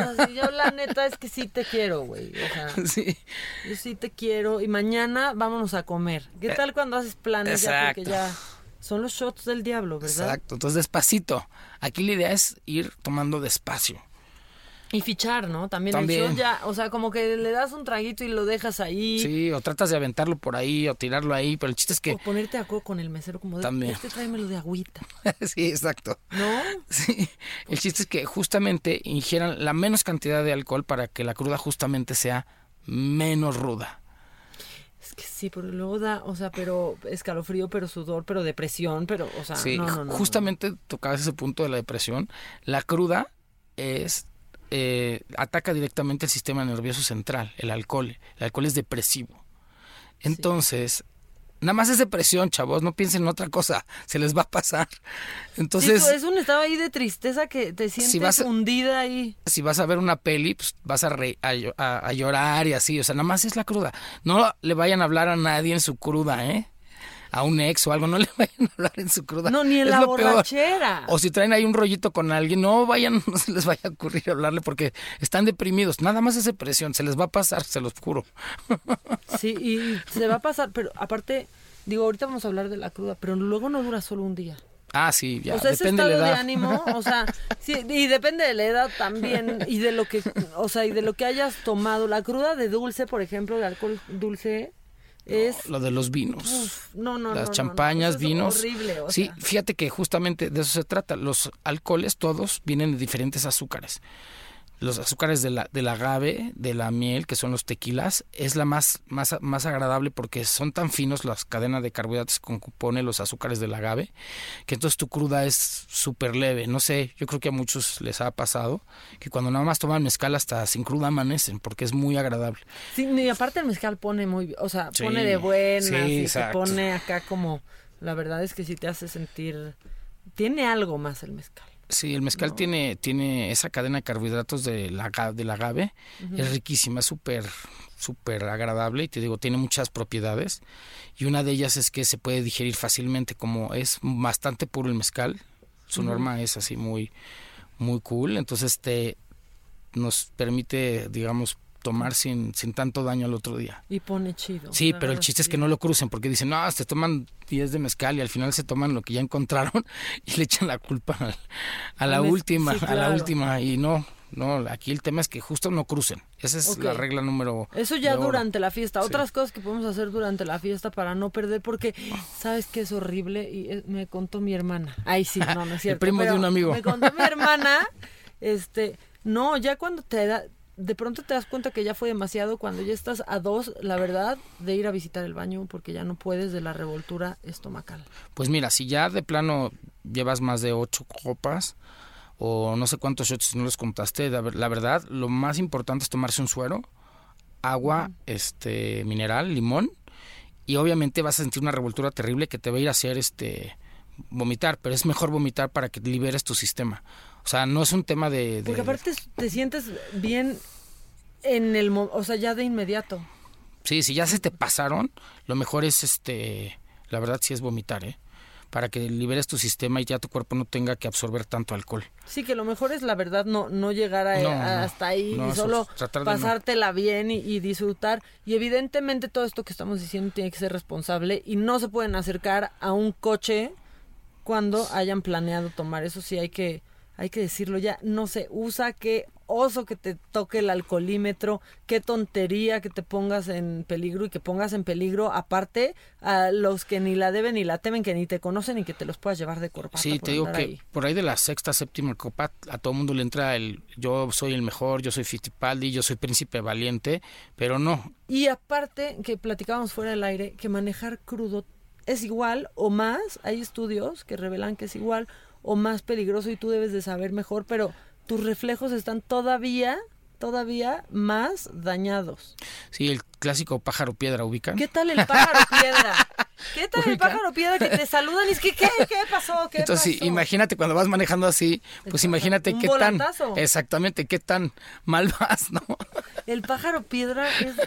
O sea, es que en serio es lo peor que puede pasar. Es que hay crudas que en serio, en serio sí dan ganas. O sea, hay un punto de la cruda, según me ha contado mi mamá. Ay, sí, ya, no, yo quemando toda mi familia. No, pero hay un punto de la cruda en que sí piensas que no, no, no, no. Yo creo que aparte... O sea, pero aunque ya te ha pasado otras veces y ya lo has pensado, lo crees.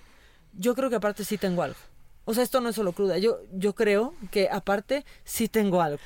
Pues fíjate que ese síndrome de abstinencia, que es lo que tú dices, o sea, es tan, es tan fuerte que te genera este pues esa esa ansiedad tan fuerte y que crees que no quieres vivir, ¿no? Se siente No, así. y- y que de verdad Pero ya solo es cruda, chavos, incurable. tranquilos. Solo es cruda. Y quieres llorar y hablarle a tu mamá y pedirle una disculpa por todo, ¿no? Yo la verdad hasta el rosario he sacado, la neta. No, o sea, yo tengo un tío, ay no, ya van a pensar que mi familia tiene problemas. Quizás sí una parte, pero no, un tío que decía, si no sabía que es cruda voy a que me operen. No, no, bueno, mira, lo, lo más importante es justamente cuando, como ya sabemos que es, o sea, no hay que asustarse, nada más hay que resolverlo. Es que eso lo sabes cuando estás sobrio, pero ya cuando estás ahí involucrado, metido en la cruda, algo pasa en tu mente que dices, no, no, no, no. O sea, sé que estoy crudo, pero aparte estoy enferma. Aparte tengo algo. O sea, le voy a hablar a mi, a mi doctor, pero, pero hay esperanza. O sea, si ustedes ya están hundidos en esta cruda, si ustedes ya no saben qué hacer, si están en este punto de no retorno en donde están a punto de hablarle a su doctor, deténganse. Aquí está Choc y los va a salvar. tiene recetas, tiene recetas. Sí, hay, hay recetas muy clásicas, muy agradables, pero recordemos, ¿qué es la cruda? La cruda es deshidratación y una deficiencia en el sistema nervioso central. Entonces, ¿qué hay que hacer? Hay que relajarse un poco, tomar azúcares y rehidratar el cuerpo. La- el complejo de vitaminas B1, B2, B6 y ah, vitamina C hacen que nos sintamos muy bien y nos van a rehidratar el cuerpo. Obviamente hay, hay recetas muy sencillas que preparan en cualquier bar. Entonces se levantan, saben que solo es una cruda, se van al bar de su preferencia y piden el famoso bull. Ese es buenísimo, es suficientemente suave y suficientemente hermoso no para... vamos a conectar. para es- ah, aquí está el truco, ahí Es les va el truco para no también, bueno, que conectarla. ahorita primero muchos ahí les sí va el quieren truco. conectarla porque también están en el reto del Guadalupe Reyes. Ahí les va el reto de no conectarla. Es una nada más, no se atasquen. ¿Por qué? Porque el tantito alcohol les va a estabilizar el pH, se van a empezar a sentir bien, las azúcares les van a entrar para rehidratar, pero nada más es una, una, si no, si se, si se la conectan. Si piden dos o tres o de repente dices, ya, ya me sentí bien y se piden su tequila, no, No, solo es una. No manches, cuando la conectas con la conectas a la segunda y pasas de me estoy muriendo a qué sigue, vámonos, así ya una enfermedad de poder horrible. Solo es una, una, una de verdad. Les voy a pasar la receta de la. De- del bull, que es, que es delicioso, la verdad. ver. Aparte es muy rico. Y este se lo recomiendo en las playas. Cuando, por lo regular en las playas, ya saben, están las famosas barras libres. Y como mezclas de todo, No sabes te dan aparte, así de vino de Tetrapac. No, o sea, de pronto acá en Acapulco, pues sí, la barra Acá libre rock. te dejas ir, ¿no? Que el Sí. baby, que qué, o Entonces sea, vayan a su hotel o al otro día en donde estén o si están en la ciudad, vayan al bar de su preferencia y pidan un bull. Si no, si tienen ganas y fuerzas, pues háganlo en su casa. Ahí les va la receta. a ver, Necesitan primero escarchar su, el vaso con, con, con sal. Ay, la sal retiene difícil. líquidos. Entonces nos va a ayudar a, retener líquidos y a que no se nos escapen más.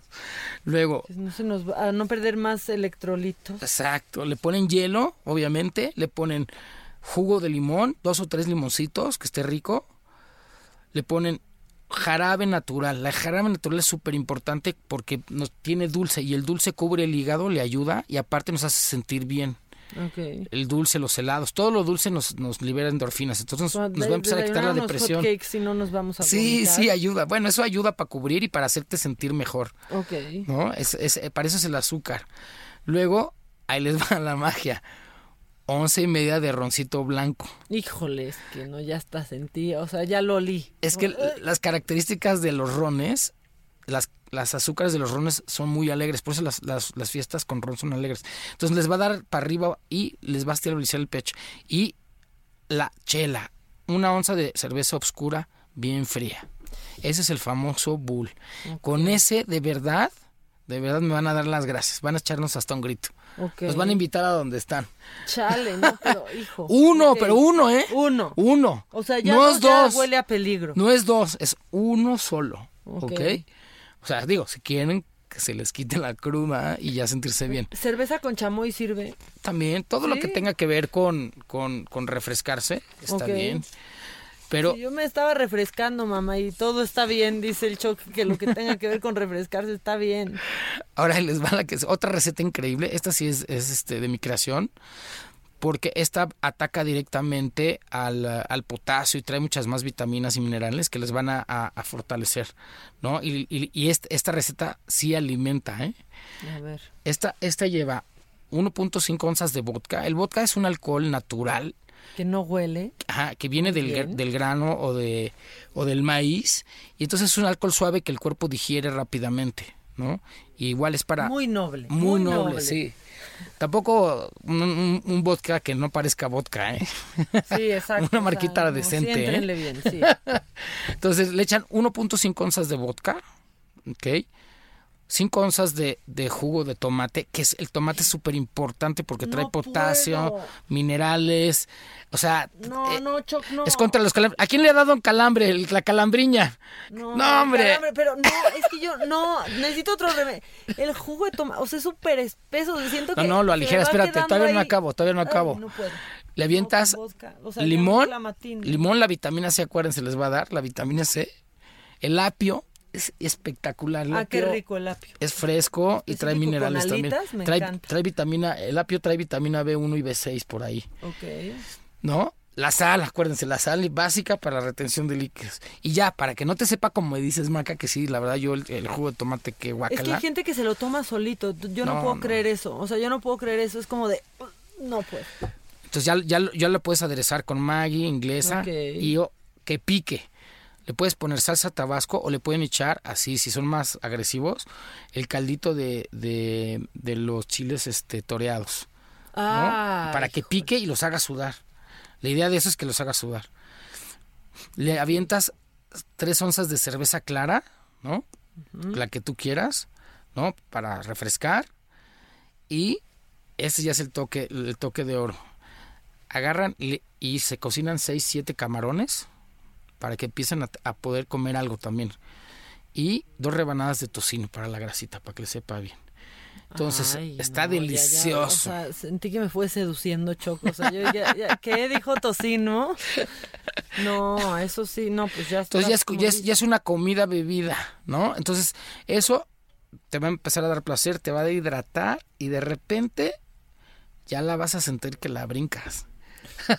Sí, ya vas a sentir que ya el día está cerca y que vuelve a salir el sol. ¿El, los cara- ¿El carajillo ayuda o no ayuda? No, el café es lo peor. Por- porque sí. todos dicen que para la cruda un No, pero esa es receta de la mamá y de la abuela. Que no, quieren que te sientas bien por Te crudo. voy a decir que sí que hace el café. El café lo que hace es alterarte todavía más el sistema nervioso central. Por la cafeína. Ajá, y aparte el café es diurético, entonces te hace que te deshidrates más.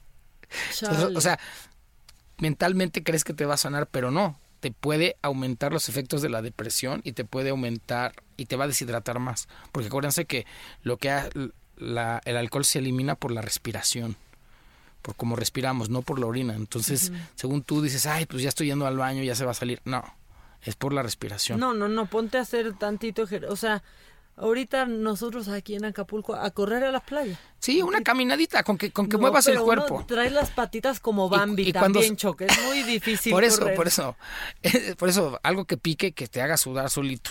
Ok. O meterse a un sauna. Ok. ¿no? Al- por eso la, la verdad la cruda en la playa es mucho más leve, la verdad, porque transpiras más fácilmente. Ok. No, por la humedad y todo. Ahora, si están de muy flojos, muy flojos que así que ya no pueden, Muy- no quieren. Mira, igual, pon tú, Ya muy nos vamos a ir a las- en la salud. Exacto, nos vamos a ir ya a las medicinas.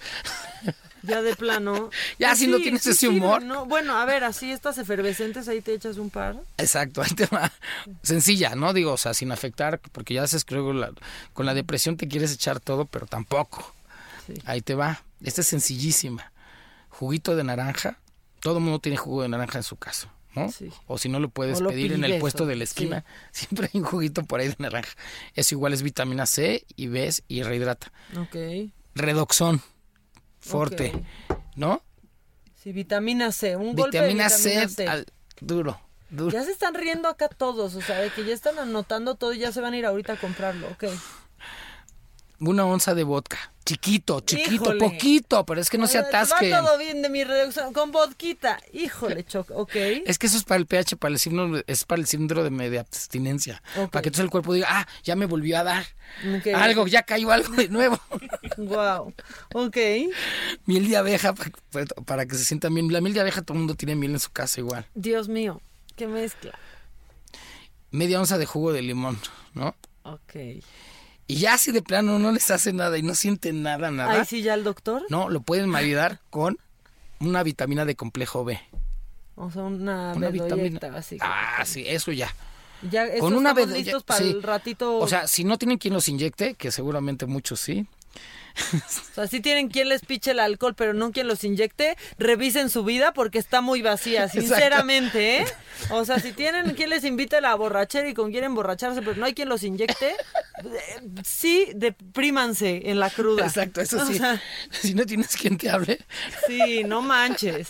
si no tienes un amigo borracho que también te diga, vente, vamos a curarla. Y si eso ya está, sí, ahí ya tienen que revisar un poco su vida, ¿eh? Entonces ahí está muy bien. Obviamente los sueros sirven, cualquier tipo de suero sirve, ¿no? Hay de muchas marcas para justamente retener el líquidos, ¿no?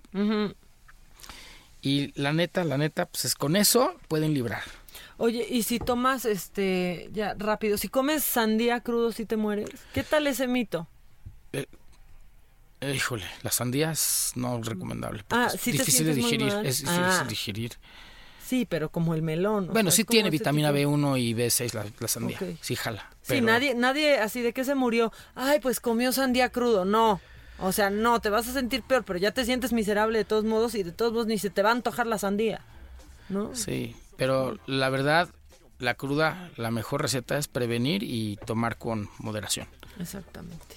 Muchas gracias por estos, este, por estos consejos que, por esta información que cura, este Choc. Entáblense, no la sigan.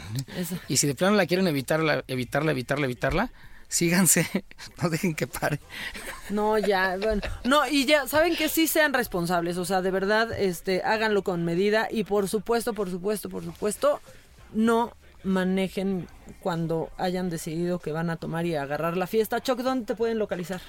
Eh, en mi face, Ok, Pavel Jaimes, Pavel Jaimes con H. ya abre tu Y- consultorio. ¿no? Sí, cualquier cosa, recetitas y de verdad no se excedan, cuídense mucho. Sean prudentes, sean prudentes. Exactamente, justo eso, no se excedan y prudencia, ante todo sí diviértanse porque pues aquí nos encanta la fiesta, pero de manera responsable. Así llegamos al final de esta primera emisión de Me lo dijo Adela en el 2020, la primera de la década, la primera de muchas. Yo soy Maca Carriedo y nos escuchan solamente por el Heraldo Radio mañana en punto de las 10 de la mañana. Aquí estaremos Adela Micha y una servidora. Hasta mañana. Estaba bueno el calorcito y me puse pedo. Me dieron buenas nuevas y me puse pedo. Quería olvidar mis penas y me puse pedo. Hoy se toma y mañana también, aunque sea una cervecita. Siempre cae bien minerales y cocas con hielo en las rocas y en tonic y vodka para beber bien. Hoy se toma y mañana también, aunque sea una cervecita. Siempre cae bien minerales y cocas con hielo en las rocas y en tonic y vodka para vivir bien. Pura borracera dura, pura borracera, pura borracera dura, pura borracera, pura borracera dura, pura borracera, pura borracera dura, pura borracera, pura borracera dura, pura borracera, pura borracera dura, pura borracera, pura borracera dura, pura borracera, pura borracera dura, pura borracera, pura borracera dura, pura borracera, pura borracera